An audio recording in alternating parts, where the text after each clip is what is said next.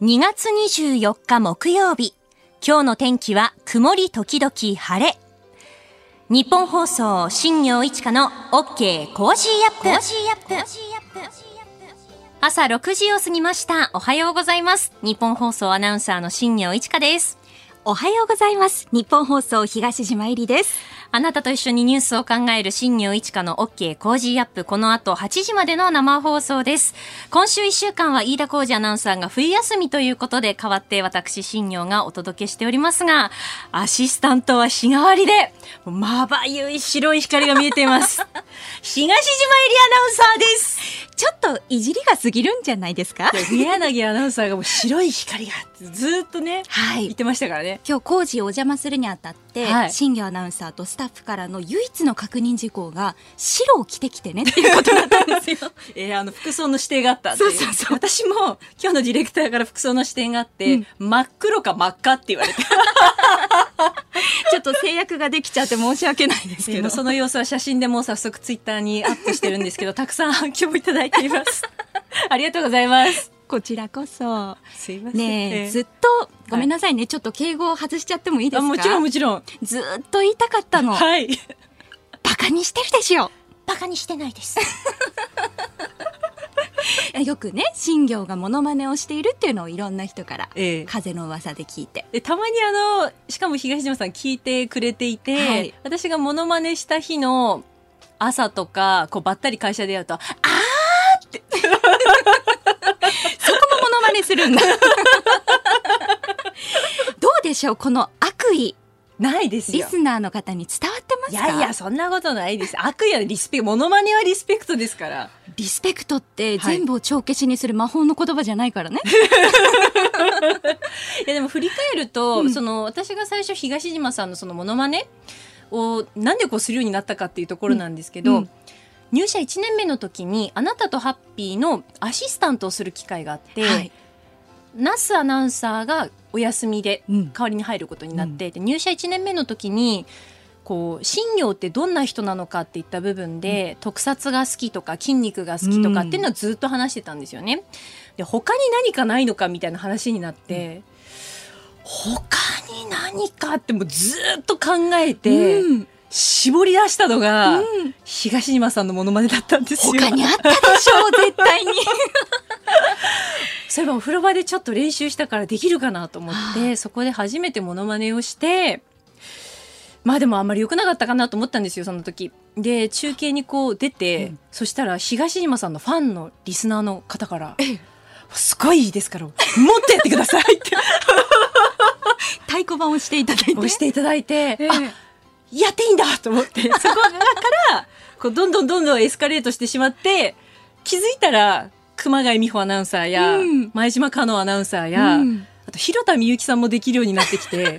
アナウンス室みんなこう、東島さんのモノマネができる体制が整ったっていう。そう、最近は性別を超えて、はいミキサーの先輩たちも、東島入りですって練習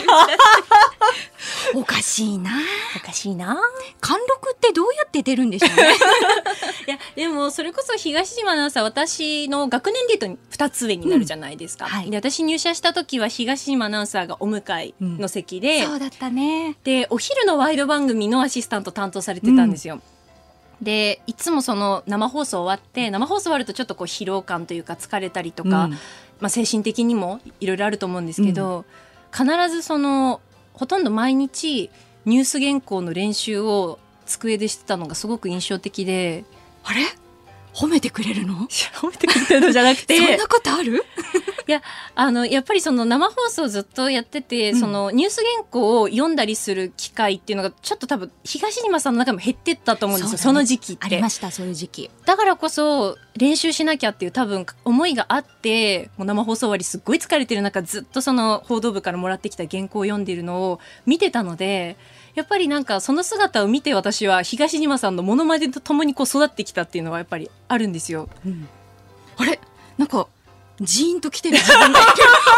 しいな。これ、新業に論破されてる気がするけれど。で今うんどうしてもフリーアドレスになってしまって、固定の座席ってなくなってしまって、はいアナウンス室はなのでそういったこう姿が見られなくなったのは寂しいなっていう気持ちが純粋にあって、ただ一つだけあフリーアドレスになってよかったかもって思うことがあって、飯田浩二アナウンサーが私の左隣だったんですよね。うん、いつもそのプールで泳いでから会社に出社するのでそのプールで泳いだ海パンを自分の机で干してて覚えて覚えてます。うん実技を醸してたよね。隣の席だったのでそうプールの香りがふわーんってこうやってくるのが なんとも言えない気持ちになってしまって、うんやめてくださいって勇気を出していってこうやめてもらったっていうのがありましたね。でもあの時もこうざわざわアナウンス室はしてたんだけれども、うん、果敢に新行が飯田さんにこうツッコミをね入れていたから今思うと、もうあの時から Cozy up の布石ができてたんじゃないでたんですかね。怖いですね。で 今お休み中だからね。そうですね。来週は多分あの元気にまた帰ってくると思いますので。だからもしかするとバチバチなんじゃないかってよく社内でも言われるけれども私と新行は。そうですね確かに、うん、でも間違いなく社内で一番放送を聞いてくれてるのは新行だと思ってる。事細かに聞いております あなたの声を届けますリスナーズオピニオンです。新業一華の OK コージーアップはリスナーとコメンテーター、そして私、東島アナウンサー番組スタッフみんなで作り上げるニュース番組です。日々のニュースに関してあなたからメール、ツイッターでご意見をお寄せいただきまして、番組の中でできる限り紹介していきます。この後は北京2022冬季パラリンピックを楽しむ、そんな企画です。今日は北京2022パラリンピック注目選手の一人、アルペンスキー日本代表代表の小池学太選手にお話を伺った模様をお送りします。えそして今朝のコメンテーターはジャーナリストの鈴木哲夫さんです。取り上げるニュースですが、7時最初は政府資産凍結などロシアへの制裁措置を発表。そしておはようニュースネットワークでは2022年度予算案今日から参議院で論戦。えここでですね、国民民主党の玉木雄一郎代表電話で生出演です。ぜひあの玉木代表にあの聞きたいこと質問などありましたらお寄せください。キーワードは二階派大会。そしてスクープアップは岸田総理自公連立について今後も変えるべきではないと強調というニュースを取り上げます。今週はご意見をいただいた方の中から毎日抽選で3人の方に番組オリジナルスマホスタンドクリーナーをプレゼントします。ポッドキャストや YouTube でお聞きのあなたにもプレゼントが当たるチャンスです。番組ホームページのプレゼント応募フォームから住所やお名前、電話番号を登録してご応募ください。今週はこの時間3月4日から10日間にわたって繰り広げられる北京2022冬季パラリンピックを楽しむ方法を工事アップ的に予習をしています。はい、え今日と明日は北京2022パラリンピックの注目選手の一人、アルペンスキー日本代表として出場が決定した小池学太選手にお話を伺った模様をお送りします。えー、小池選手は1982年生まれで2006年のトリノ冬季パラリンピックに初出場して以来、えー、今回の北京パラリンピックで5大会連続の出場となります。うん、それではお聞きください。おはようございます。おはようございます。おはようございます。ご無沙汰しております。ご無沙汰しております。えー、小池学太選手、北京パラリンピック出場おめでとうございます。ありがとうございます。応援いただきまして、はい、なんとか出場にはまずこぎつけられました。ありがとうございます。小池選手はあのトリノから5大会連続での冬のパラリンピックの出場になりますけれども、まあ、それぞれのこう大会いろんな思い出や思いがあると思うんですけれども、振り返った上で今回のこの北京の大会というのはご自身にとってはどんな大会になりそうですか？2006年のトリノは大学4年生でしたけども、パラリンピックにあの挑戦を決めた2年後にあの出させていただいて、えその時得意なスピード系の格好でも37位と、まあ、ただ出ただけ、トップの選手たちを見てるだけの試合だったなという。バンクーバーは前十字靭帯を損傷しながら怪我に悩まされた大会でしたけども、大回転とスーパー大回転で9位というタイム差もトリノから半分ぐらいに縮まった大会でした。で措置の時は、えっと、体は万全だったんですけども、金銭面で権利は取れたけども大会に出れないっていう状況があった中、募金など多くの皆様にあの支えていただいて出場にこぎつけられた大会。で、この時も9位。ピョンチャンは会社を転職して自分自身大きな変化があった大会だったんですが、この時もあの膝の半月板損傷という怪我を前年に負ってしまいましたけども、環境がすごく変化した大会でして、はい、ナショナルトレーニングセンターやあの国立スポーツ科学センター、実のサポートをいただいて、施設内でリハビリした結果、出場にはなんとか間に合ったという大会14位という成績でした。で、今回は過去一番技術力が上がっているので、厳しい戦いですけども、ピークを合わせてメダルに挑戦していこうと、まあ、気合が入っている大会になります。はい、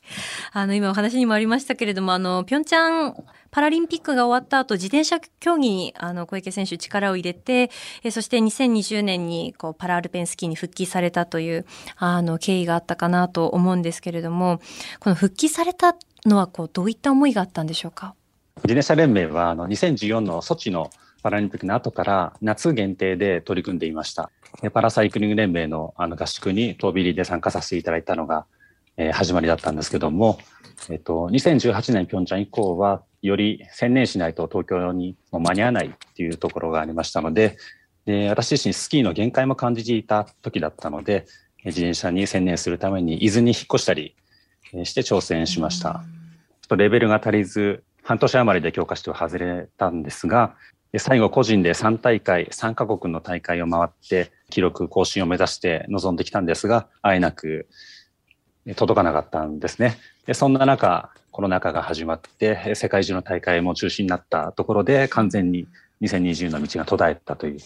状況でした。はいまあ、そんな中、お手伝いで子供のスキーの指導をするとか、そういった機会があったんですけども、改めてスキーの魅力を感じたり、はい、あと自転車競技で培ってきた筋力だったり体力だったり、動かし方がスキーにとても生きることを感じまして、えっと、バンさんという、えー、ナショナルチームのコーチにもう一回やってみないかってお誘いをいただいたのも、経緯もあって、スキーでもう一回再挑戦しようと。えー、そしてあのコロナ禍の影響というのも大きく受けたと思いますけれども、合宿ですとか遠征大会、どういった状況でしたか？2020-21の冬は代表チームの活動に戻れたんですけども、ロックダウンで軒並み大会は中止が続いたんですが、あの、2021の1月にスイスの大会に行くことができまして、はい、滑降種目で7位に入るっていう成績出したことで今につながっているというところです。今シーズン、2021-22年シーズンは、10月末から3ヶ月間、オーストリア、スイスにとどまって練習と大会に回していただいて、3日に一度の PCR 検査を受けながら、できる限りの環境を用意していただきながら、まあ、強化を進めてきている現状です。あの、そのまあスイス格好7位という話が今ありましたけれども、この時こう滑って7位に入った時のその小池選手にとってのその気持ちっていかがでしたか？まだできるぞってやっぱり自信が湧いてきましたか？で ?7 位に入るまでは他の種目がボロボロでして、周りの選手からもやっぱ無理だなっていう状況があったんですけども、格好7位に入った時は、まあ、涙が溢れてしまったような。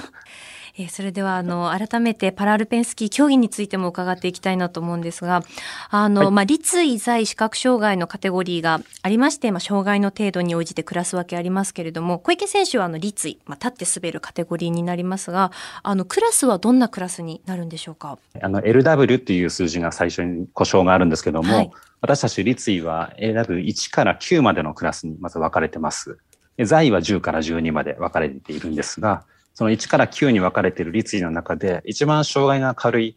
6、8っていうクラスが私のクラスになります。はい。片腕の、肩上肢の麻痺や切断クラスになります。あの小池選手のその滑り方というのを見るとあのストック1本で滑ってらっしゃると思うんですけれどもこのストック1本で滑ることの難しさであったりその技術的に、まあ、どういったところが求められるのかも教えていただけますか？ストック1本持つ持たないでも左右のバランスがかなり違います。あとは、私の場合は、あの、腕はついてるんですけども、あの、一応頸椎損傷、首からの麻痺のため、左手がかなり細いので、左半身もうちょっと体重が軽い、右半身が重いような、いびつな体になってます。なので、あの、健常者と練習する中で左右均等のターンを求めたいんですけども、左右対称な体ではないので、タイミングをずらして滑りながら、結果的には長寿らわす。板の動きは長寿らうように。腰から下はしっかり麻痺なく動くので骨盤の動きで調整したりとか。それではあの小池選手の考えるパラアルペンスキーの魅力も教えてください。えっと、パラアルペンスキーの、あのやっぱ競技レベルの高さっていうのは大きな魅力じゃないかなと思います。はい、やっぱり車椅子でも100キロ超えますし、で、視覚障害の選手たちも平気で100キロ近く出しながら滑っていきますし、ちょっと普通でもできないパフォーマンスをするのが、まあ、パラスポーツの中でも非常に健常者に近いといいますか、もしむしろ一般ではできないような競技レベルがあるのが大きな魅力かなと思います。その分リスクはあるんですけども、まあ、そこにみんな覚悟を持って、人生をかけて臨んでいるっていう姿から、やっぱりこの諦めない気持ちというか、まあ、そういったところが大きな魅力かなと思っています。えー、自転車競技にピョンチャンパラリンピックが終わって挑戦して、で、少しそこでこう、スキーと少し離れたからこそ気づけたそのスキーの魅力があったのかなというのをお話伺って感じて、うん、で、かつその自転車で培った筋力だとか体力が、それが今のこうスキーにもつながってきているんですよね。うんで、まあその復帰した時になかなか最初結果がこう出てこないという部分で、まあスキーの資格、やる資格ないなって思った時期もあったそうなんですよ。で、そんな中で、えっ、ー、と、2021年1月のスイスの大会ワールドカップで、格好で7位に入った時は、まだやっていいんだな、成長できるんだなって感じて、で他の国の選手もポンポン叩いてくれたりとか、戻ってきたなって声をかけてくれて、すごくこう、小池選手にとって転機になったレースだってお話しされてたんですよね。でこういう話聞くとやっぱりちょっと胸が熱くなりますよね。これまでのね経緯があるからこそっていう特別な思いですよね。そうですよね。やっぱりそのオリンピック見ていてもアルペンスキーってスピード感すごいじゃないですか。うん、迫力感じます。ありますよね。うんうん、で小池選手に伺ったら計測してみるとソチの大会の時に127キロ、バンクーバーの時で124キロ出ていたそうなんですよね。なのでそのやっぱり大怪我のリスクのある競技、だけれどだからこそもうこの一本で人生終わってもいいっていう覚悟を持っているんですっておっしゃっていて、うん、でそこに取り組むのがまた好きなんですよねっておっしゃってましたね。うん、えー、明日はいよいよですね、北京冬季パラリンピックの意気込みについても伺っていきます。明日もこの時間、北京2022冬季パラリンピックアルペンスキー日本代表、小池岳太選手にお話を伺った模様をお届けします。以上、ここが気になるでした。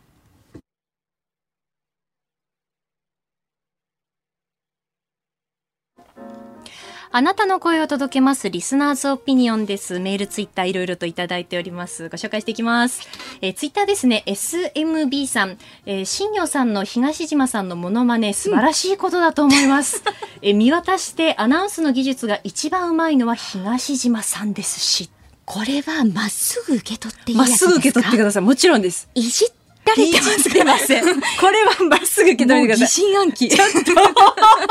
いや、今の東島アナウンサー、毎週金曜日お昼1時から中川家ザラジオショー、そして毎週土曜日も、えー、お昼1時からサンドウィッチマンザラジオショーサタデーを、はい、えー、担当していらっしゃいますけれども。面白おじさんたちと楽しく過ごしてるんですけど、はいはい、アナウンサーと組むことが。なかなかないですからね。そう、だから、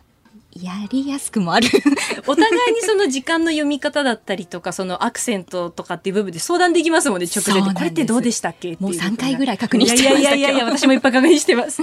でこの間先週の中川家さんのラジオショーだったと思うんですけれど、やっぱり東島さんすごいなと思ったのがなんか言いました？荒井川アナウンサーがその北京オリンピックのレポートをしていて、うん、あのカーリングについて確かレポートしてたかなと思うんです、うん、確か。で、その時に、ナイスですねならぬナイスって声が飛び交うようにみたいなことを言った時に、東島さんが優しく、お疲れですか？って。だって、お疲れだよね。優しいなって、そこでなんかバシッてこう、突っ込まないで、お疲れですか？っていうのが、わ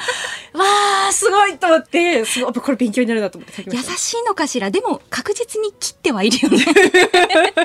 まだまだメールツイッターお待ちしております。はいお送りしています、新業一華の OK 工事アップ。今朝のコメンテーター、ジャーナリストの鈴木哲夫さんです。鈴木さん、はい、東島さんと結構久しぶりじゃないですか。ね、前の朝の番組でずっと一緒で。はい、ご一緒させていただいて。お父さんとも私、親しいです。お世話になって。テレビ長崎、僕はテレビ西日本だったんで。え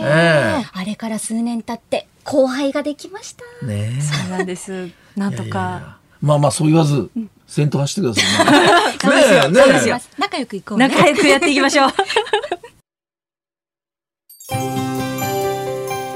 ここでポッドキャスト YouTube でお聞きのあなたにお知らせです。ラジオ局日本放送飯田浩司の OK コージーアップ。週末増刊号を毎週土曜日の午後に配信しています1週間のニュースの振り返りこれからのニュースの予定。さらに今週の株式市場のまとめと来週の見通しについてお伝えしています。後半には Cozy up コメンテーターがゲストと対談するコーナー。今月はジャーナリストの佐々木俊尚さんです。認知症看護認定看護師の溝井優子さんの登場です。週末もぜひチェックしてください。2月24日木曜日朝7時を過ぎました。おはようございます。日本放送アナウンサーの新業一華です。おはようございます。日本放送東島えりです。お送りしています新業一華の OK 工事アップ。今週は飯田浩二アナウンサーが冬休みでして代わって私新業と、えー、東島アナウンサーでお届けしています、はい、今朝のコメンテーターはジャーナリストの鈴木哲夫さんです。おはようございます。はい、おはようございます。よろしくお願いいたします。え鈴木哲夫さんには番組のエンディングまでお付き合いいただきます。それでは最初のニュースはこちらです。政府資産凍結などロシアへの制裁措置を発表。岸田総理大臣は昨日、ロシアがウクライナ東部の親ロシア派ドネツク人民共和国とルガンスク人民共和国を国家承認したことを受け、制裁措置を取ると表明しました。両地域の関係者のビザの発給停止や資産凍結、輸出入の禁止、そしてロシアの国債などの日本での発行、流通を禁止することを発表しています。総理は今後事態が悪化した場合は G7 と連携してさらなる措置を速やかに進めるよう取り組んでいくと述べています。はい。これはあの、まあ、緊張関係はね、あのどんどんどんどん高まってるっていう、まあ、もちろんそれはそれで間違いないんでしょうけれども、はい、まあ、外務省の、まあ、現役の幹部ですよねなんかに話聞くと、まあ、要するに日本としてはあこのヨーロッパとかねアメリカに足並みを揃えながらあ要するに経済制裁あのつまりプレッシャーを与えながらそしてあの、まあ、外交的、まあ、なその解決のね糸口をみたいな。まあ、あの、ざっくりと、まあ当たり前のことしか言わないんだけど、外務省のちょっと OB 捕まえて話をしたんですけどね。はい、まあいろんな、あの、これいろんな見方あるんだけど、まあ一つ、やっぱりこのロシアのね、その狙いみたいなことをその解説してくれたんだけど、それは一つはやっぱりね、その G2 って俗に言います。G2 っていうのは要するに、まあ二大大国、世界の。これ、ついこの前までそうだけども、アメリカと中国でしたよね。常にこのアメリカと中国がっていうことで、まあ、あの、双方の、まあ、首脳も、もうそれを意識して、中国もアメリカもね。でも、そのロシアからしてみると、プーチンからしてみると、その、え、ちょっと待ってと。G3 じゃないかと。ロシアもいるんだぞと。こういう話ですよね。で、つまり、確かに考えてみれば、やっぱり、えー、米中の存在感、すごく、やっぱり、こう、世界のいろんな舞台では、対立も含めてあったけれども、はいえちょっと影薄かったですよねロシアのね。だからそういう意味ではやっぱりその存在感を示すという意味でね何かしらのやっぱりもちろんその地域の制圧の力の制圧もあるけどそういうアピールみたいなものもね相当意識をしてるんじゃないかと。だタイミングも確かに準備は相当してきたけどこの北京のオリンピックのタイミング。中国は今このタイミングではいろいろ政治的に動けませんよね。オリンピックやってる以上はね。そうでしょ。からそういう意味ではやっぱりロシアがガーッとつまり今ロシア対アメリカヨーロッパみたいなこう二大対決構図になってロシアの存在感出てるでしょ。だからこれがやっぱりこうプーチンの中にはあるんじゃないか。つまりこれから先を見据えた G3 なんだよっていうとこへの存在感、これが狙いじゃないかという見方がありますね。それからこの東部の地域について言うとね実はもうすでに実質的にはその軍事的な侵攻と下地はもう作ってるんだと。だから今その統合云々っていう、まあ、形の上で今回そうなったわけですけども実質的にはもう進んでいてねだからそのいわゆる軍事的なその基地や何いろんなものを整備する、まあ、下ごしらえみたいなね。そういうところまでプーチンは行けばいいんじゃないかという、まあ、ある種ちょっと楽観論ではあるんだけれども、まあ、そういうことも言ってましたね。で今経済制裁出てるけど、はい、これはそのバイデンさんも言ってたがその第一弾つまりどれほど効果があるのかっていうこと、ええ、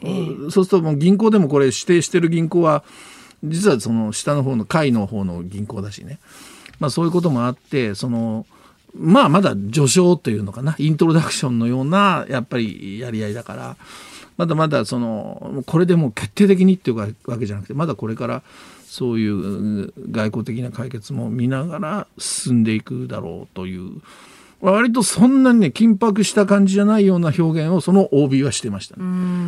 で日本はじゃあどうすんだって、はいええ、やっぱ日本はね言ってました。メッセージがやっぱ遅いと。だからあの北京オリンピック参加の時もそうだったし今回もそうだけどやっぱり追従型にどうしても見えるんでね。やっぱ特に安倍さんがプーチンと良かったわけだから何かしらちょっと違うメッセージも工夫して出してそれは解決はしなくても日本のやっぱり外交メッセージっていうのは強いっていうね。そういうのをそういうふうに前向きにこの機会を捉えればいいんだけどちょっとそこが岸田さん遅れてるかなというようなことを言ってましたね。うん。おはようニュースネットワーク東京有楽町の日本放送キーステーションに全国のラジオ局21局を結んでお届けします。おはようございます。日本放送アナウンサーの新業一華です。今週は飯田浩二アナウンサーが冬休みでして、え代わって私新業が担当しております。今朝のコメンテーターはジャーナリストの鈴木哲夫さんです。取り上げるニュースこちらです。2022年度予算案、今日から参議院で論戦。国会では今日から2022年度予算案の審議が参議院の予算委員会で始まります。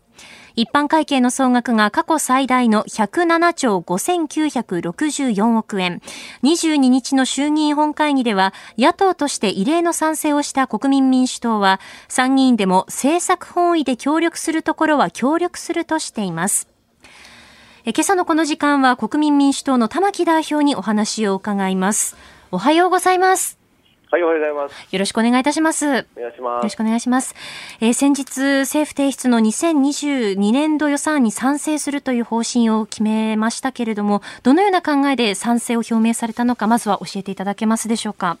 はい、あの、我々もともとですね、決闘以来、えー、改革中道、対決より解決ということで、えー、とにかく、まあ、このコロナ禍で、えー、異常時ですから、えーまあ、与野党関係なくですね、政策本位で協力を求めていく、協力していくという姿勢で、えー、取り組んできましたし、はい、さっきの2月の11日の党大会でも改めてそういった方針を確認し、まあ、その方針に沿ってですね、今回判断した。特に、まあ、うん、ウクライナ情勢非常に緊迫している中で原油価格高騰してますから、はい、我々が、まあ、さっきの衆議院選挙でも、まあ、唯一ですね、政党の中で公約で訴えた、まあ、トリガー条項の凍結解除、これはぜひ前に進めるべきだという中でですね、総理から一定の前向きな答弁が引き出せたということで、まあ、賛成に回ったということであります。はい、えー、スタジオには鈴木哲夫さんです。玉木さん。はい、おはようございます。鈴木哲です。おはようございます。はい、おはようございます。いや、もうあの、長く取材させていただいてますから、もう今日あの、ストレートにいろいろ聞こうと思ってますが、はい、あの、いや、僕、やっぱりこの予算に賛成するっていうのは、ちょっと僕は意味が違うと思っているんですね、実はね。で、やっぱり行政っていうのは、その、実は、行政が仕事をするときにはもうすべて予算ですよね、がつくわけで。と、はい、いうことは、予算案っていうのは、この1年間の、その、つまり日本っていう国、今の政府がやることすべてがこの予算書に、すべてが詰まってるわけですよね。これに賛成するっていうことは、要するに、与党ではないかって僕は思うんだけど、これはこのこのこういうその捉え方にはどういうふうにあの答えられますか、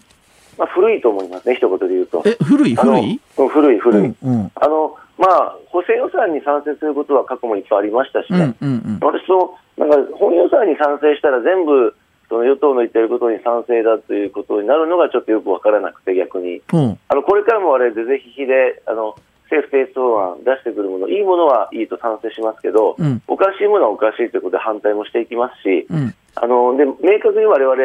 あの閣内に入ってるわけじゃないので、野党ですから、うん、あのでまたあのこの前、えー、岸田総理も、今の公明党との連立を組みは変えないというふうにおっしゃってますから、あのそこは何も変わらないので、われわれ野党の立場として、いいものはいい、悪いものは悪い、本予算についてもですね、もちろんあの、100点満点ではないので、われわれも組み替え動議を出しました、トリガー条項の凍結解除とかですね、あるいは、まあえー、所得制限外せとかですね、そういった内容のものを出して、まあ、当然、あの反対多数、賛成少数で否決されましたけれども、まあ、あのベースとしてはその認めるところは認めながら、足りないところは足すし、余分なものはのけていくということで、これまでもやってきてまして、これからもやっていきたいと思ってなるほど。つまり、組み替え道義とかそういうことを出したことで、それできちんとやっぱり、その、全体には、あの、そうです。ね、うん、あの、きちんとものを言ったと。その次のステップとして、今回、はい、まあ、参戦に回ったと。次のステップとして、そういう段階を踏んだんだということですね。そうです。あの、うん、まあ、あの、三つ理由を、あの、賛成討論の中で申し上げましたけれども、はいはいはい。ええ、まず、あの、やっぱり、今なおコロナ禍だということで、うん、なんだかんだあっても、予算の早期成立が求められるということと、うん、で、二つ目は、まあ、あの、我々衆議院選挙の公約で、給料が上がる経済の実現と、それと、人づくりこそ国づくりということでですね、人への投資ということを重視してきましたけど、まあ、そこの大きな方向性はですね、入っているし、まあ、その方向での予算はついているので、まあ、足りないところいっぱいありますし、100点満点ではないけれども、うん、まあ、一定、方向性においては同じだということと、うん、あと、まあ、トリガーとですね、これで、うん、まあ、あの、我々としては賛成するということで、賛成討論でも述べました。なるほどね。これ、あの、でも、まあ、この、今回のこの賛成によって、実は、あの、例えば立憲とかですね、この辺は非常に、まあ、迷ってるというか、え、どうしたんだろうっていう声は結構あるんですよね。で、玉木さんはとにかく立憲と一緒にやろうということで、まあ、前の枝野さんの時からこういろいろ裏でやってきましたよね。で、はい、今後これどうしますか？この立憲がちょっと今ちょっとこれ今回の賛成違うんじゃないかっていうことであのいう声なんだけどもこれ、うん、今後連携ってどうなっていく、ね、あの選挙選挙もうずっと同じこと言ってるんですけど、うん、選挙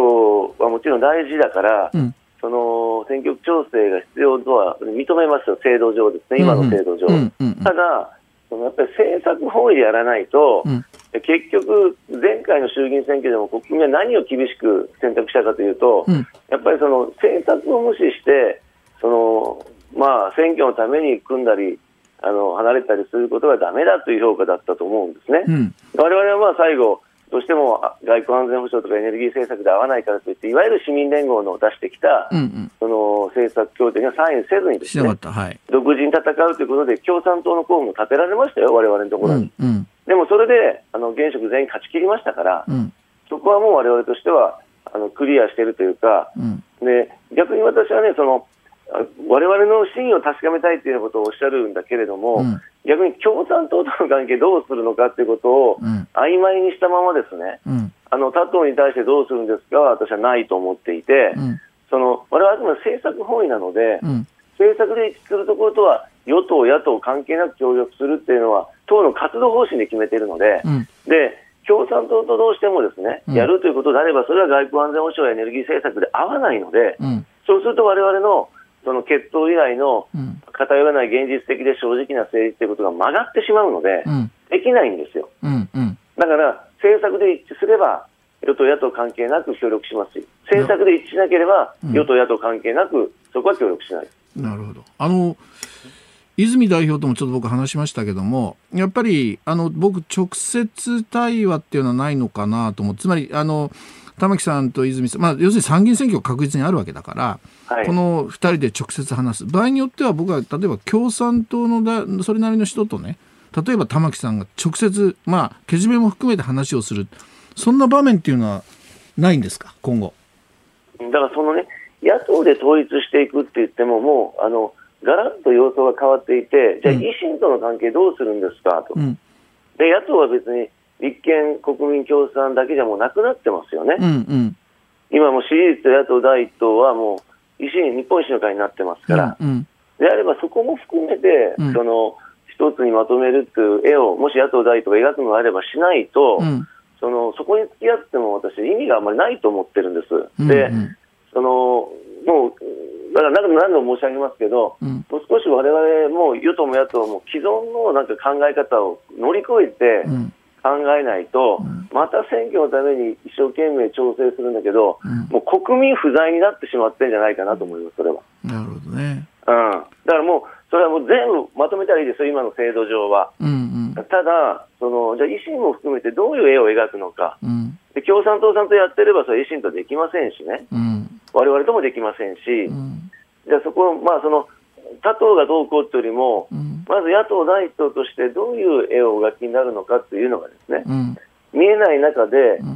じゃあうちがどうこうというよりも、私はもうそそうなったらまずは、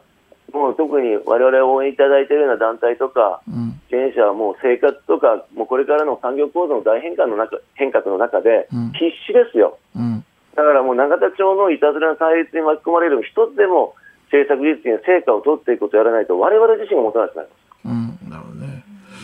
まあ、僕はぜひその何か対話の、ね、場面を作ってほしいなというのが、まあ、私は、ね、我々もいくらでもその対話は、うん、あのオープンですけど、そういうことも申し上げてるんだけれども、うんうん、ただ、共産党さんとの関係一つですね、いまだに明確にならないということでは、われわれ自身が逆にそこは、その付き合っていいのか悪いのかわからないんですよ。あそこをまずはっきりしてほしいっていう、そういうことですね。それは連合もずっと言ってるし、われわれもずっと言ってる話です。うん、なるほどね。はい、わかりました。ありがとうございます。はい。玉木さん、あの、一点だけお伺いしてもよろしいでしょうか？はい、どうぞ。あの、リスナーの方からいただいたもので、トリガー条項の、まあ、あの、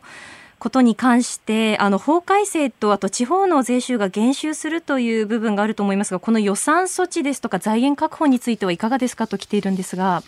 まあ、大体ですね、あの、月に1300億円ぐらいかかりますから、あの、まずは数か月分はですね、新しい予算を成立すれば、あの予備費でも対応できますし、年度内であれば、あのこれの予備費で十分対応できると思いますので、はい、まあ、あの政府はまずその補助の拡充でやろうとしてますけど、私、両方やったらいいと思うんですね、うん、補助の拡充でやってで、どうしてもさらに上がっていくってことであれば、トリガー用意しておいて、その時は減税するということで、うん、ハイブリッドでやったらいいと思いますわかりました、えー、この時間、えー、国民民主党の玉木雄一郎代表にお話を伺いました。ありがとうございました。はい、ありがとうございました。以上、おはようニュースネットワークでした。お送りしています新業一華の OK コージーアップ。今朝はジャーナリストの鈴木哲夫さんとお届けしています。引き続きよろしくお願いします。はい、ますこの時間は教えてニュースキーワードです。二階派大会。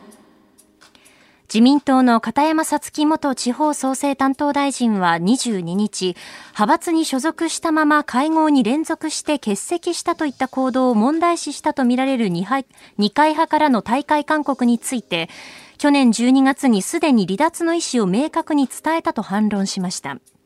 これに対し派閥会長の二階元幹事長ら幹部4人は連名で全くの事実無根だと否定するコメントを文書で出し双方の意見が食い違う展開となりました片山議員は去年の12月24日に二階元幹事長と会い、年内いっぱいで大会する意向を伝えたと説明していまして、その際、遺留はなく、その時点で大会が成立したと受け止めたということです。はい。これ、ごめんなさい。えー、片山さんちょっと昨日取材できましてね、はい、いろいろまあ片山さん側の話っていうのはまあ聞いたんだけども。あのこれ去年の12月 24日にあった会わないでそこで伝えた伝わないっていうふうになってますけど、うん、もっと実はあの事態は前に動いていたとい。うことでしょうね。はい、あのこれやっぱり総裁選なんですよ。自民党の。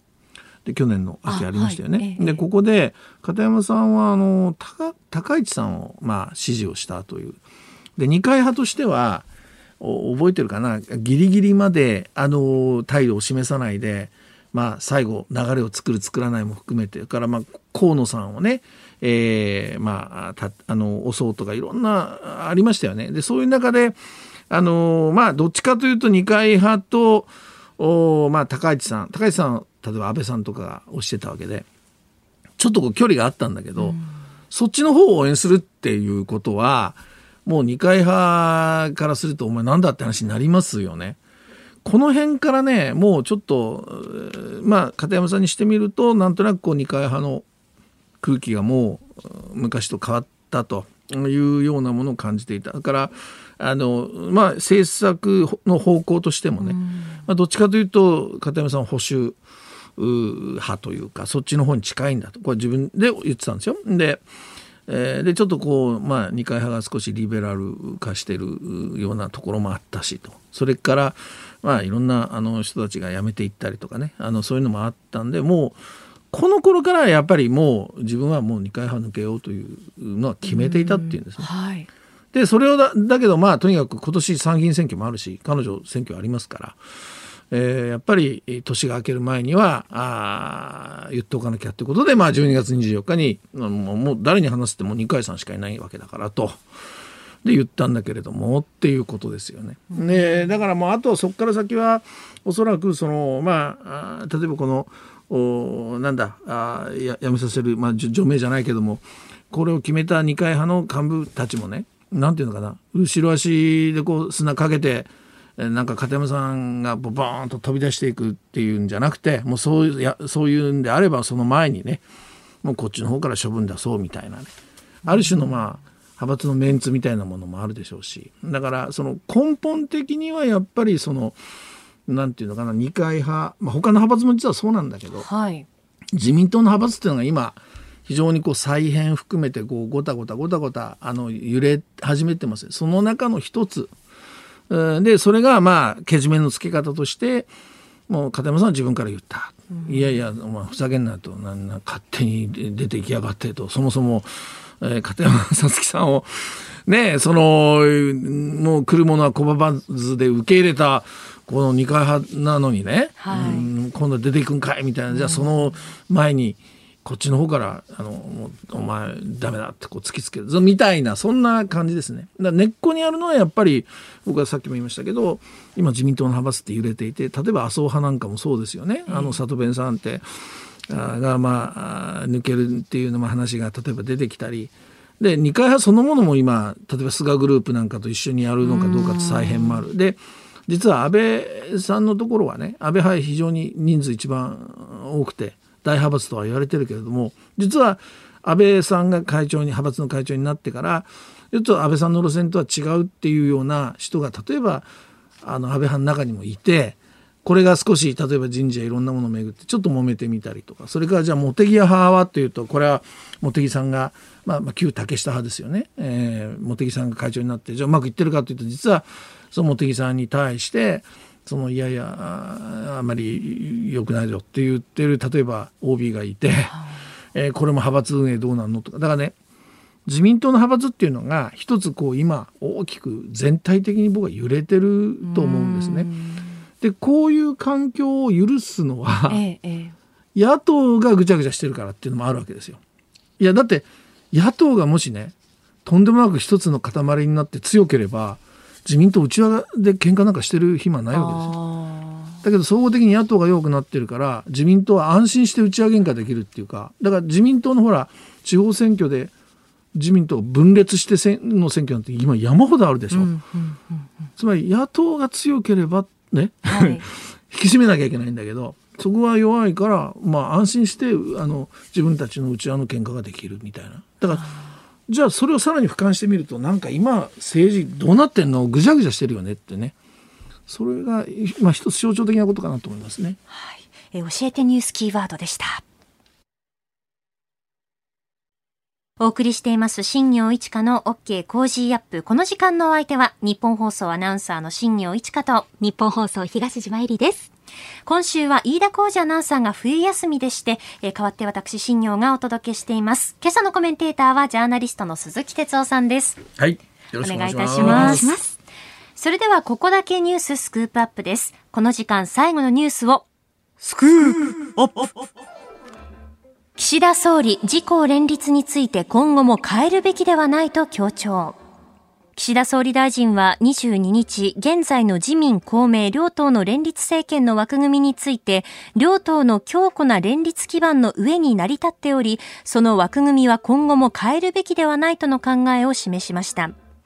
一部報道では自公連立23年目の危機などと報道もされているんですけれども、うん、これはあの実は今年の参議院選挙をめぐってえー、ちょっと自民党と公明党の間でお互いに推薦するしないで揉めてね、はい、ますよね。でこれが、えー、まあ、一つのこう、まあ、今回その23年目の危機というきっかけというかあの根拠になってるんだけど、えー、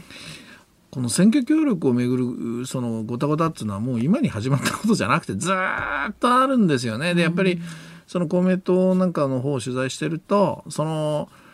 まあ確かに公明党はこの連立を組むことによって政権に入ってるわけだから、メリットはもちろんあるわけですよね。で、まあ、あの、ちょっと嫌な言い方かもしれないけども、美味しい思いもできてるわけだから、まあ、あの、メリットあるわけでしょ。はい。でだからその分じゃあ選挙でねやっぱり自民党に、まあ、あお返しをしていくというような感じのこう感じになってるんだけどでもただ公明党からしてみるとまああまりにもその協力しすぎじゃないかとつまりなんていうの？自分たちが1位取るでそのために他の99では全部自民党を応援してるみたいなね。だから、まあ、そういうふうなものはずっと底辺にあるわけですよね。だからそこまで選挙協力してるんだから政策ではもうちょっと公明党のことも譲れよとかね。まあそういうちょっとある種のその根っこにやっぱそういうものはずっとある。まあそれが今回はやっぱり参議院選挙までの時間が短い中でなかなか自民党の方が岸田さんにこう変わって体制変わって反応がなかったんですよね。あのだから総選挙が終わってすぐもう来年の参議院選挙をお互いに推薦するしないも含めてえーえー、調整したいというふうにコメントが言ってきたけど、はい、要するに自民党の方からその返事が何も来なかった。うん、そういうことであの、まあ、公明党としてもねもう時間切れたっていうことでもそのイライラ怒りが募ったというねそんな感じだと思うんですだから底辺にはまあずっとそういうものはあるということですよね。それからっぱり今度のその参議院選挙に向けての自公の関係でいうとその、まあ、象徴的なのは参議院選挙っていうのはまたあの衆議院と違ってその1人区とか複数区とかありますよね。はい、で複数区は、えー、結局そのまあ、例えば小選挙区だと衆議院の小選挙区だと1人を決めるわけだから自民党と公明党で誰か1人出せ出してそれをやりますよね。はい、だけど参議院選挙のいわゆる選挙区では複数区まあ、例えば、えー、定数が3とかいうと、うんうん、自民党も出すし公明党も出すわけですよ。東京もそうでしょ、はい、自民党も出るけど公明党ここは敵同士なんですよ。でその代わり1人区もあるわけ参議院は全国に32。こういうとこは1人の候補しか通らない。だからこれは自民と公明で一緒に当然やる。でも複数区は自民と公明が戦う。はい。難しいんですよね。もともと調整がね。だからそういう意味では例えば兵庫なんかが象徴的なんだけどまあ3人当選するんだけれども定数が3としてもその自民党も出る公明党も出る。それから大阪は維新も強いでしょ。それから野党がもし立憲共産なんかが統一候補を作って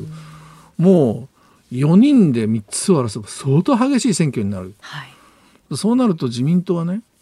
いやもうちょっと公明党の推薦なんか出せないよと。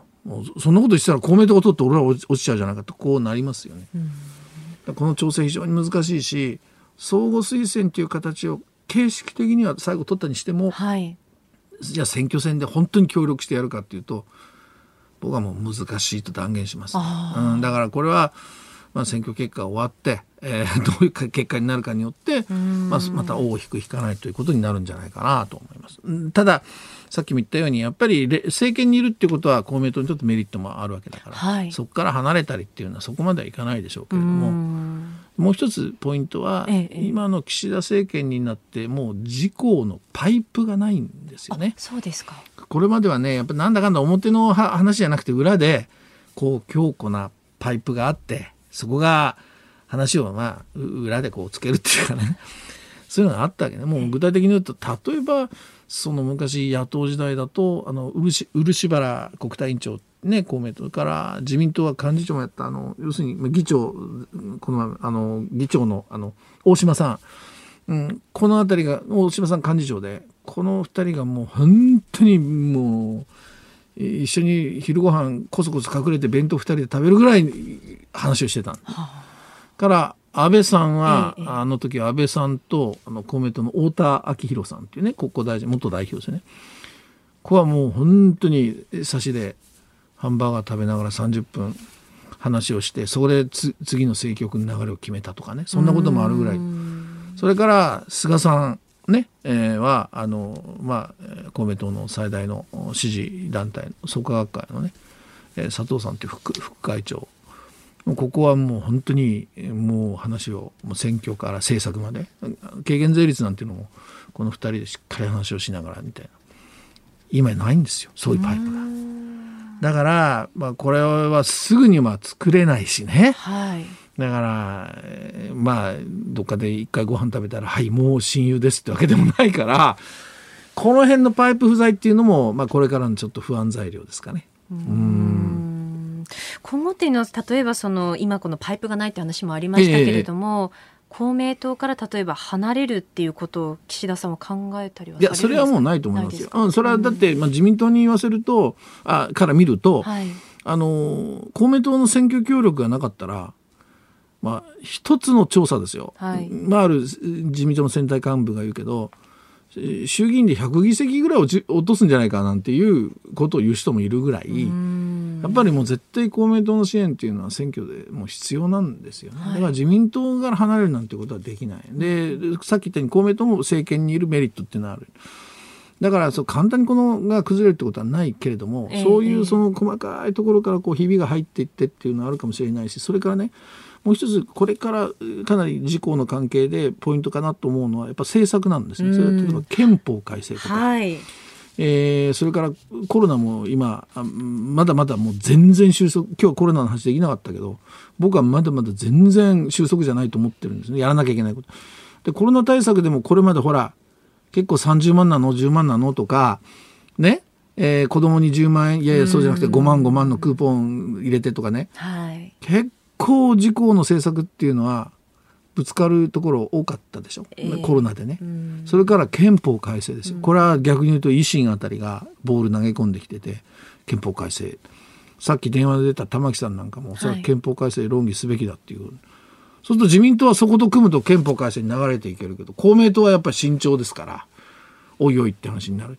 だこの辺のやっぱ政策的なその、まあ、衝突みたいなものもこれからはあるでしょうね。うん、だけどやっぱり公明党のポジポジションは僕はやっぱり与党内野党だと思うんですよ。全部助けて自民党を助けてはいやりましょうじゃなくて要するに政権の中でもきっちり公明党らしくね、まあ、庶民の大衆の政党というんであればねあのチェックできるかだからそれは反対だとかね明確にきっちり言えるかどうかっていうのが僕は公明党の存在感だと思うんでねその辺を貫けるかどうかってことですね。ただ、まあ、事項がぐちゃぐちゃできるのは野党がどうもぐちゃぐちゃしてるから、さっきの話じゃないけど、安心してうちわで揉められるっていうこともある。だから、そういう意味ではやっぱりこう、ちょっと政治全体がね、そういうのちっちゃなことでこうごたごたごたごたしてるなこのコロナのこの最後のこの局面でそれでいいのかっていうのは僕なんかすごく思いますけどね。はい、えー、この時間スクープアップ岸田総理自公連立について今後も変えるべきではないと強調というニュースを取り上げました。以上ここだけニューススクープアップでした。今朝の放送はこの後ラジコのタイムフリーポッドキャスト YouTube でも配信していきます。詳しくは番組のホームページをチェックしてください。今朝もポッドキャスト YouTube でご愛聴いただきましてありがとうございました。飯田浩二の OK コージーアップ東京有楽町ニッポン放送で月曜日から金曜日朝6時から8時まで生放送でお送りしています。番組ホームページでは登場いただくコメンテーターのラインナップや放送内容の原稿化された記事など情報盛りだくさんです。また公式ツイッターでも最新情報を配信中。さらにインスタグラムではスタジオで撮影した写真などもアップしています。ぜひチェックしてください。そしてもう一つ飯田浩二アナウンサーの「夕刊富士」で毎週火曜日に連載中の飯田浩二の「そこまで言うか」こちらもぜひご覧になってみてください。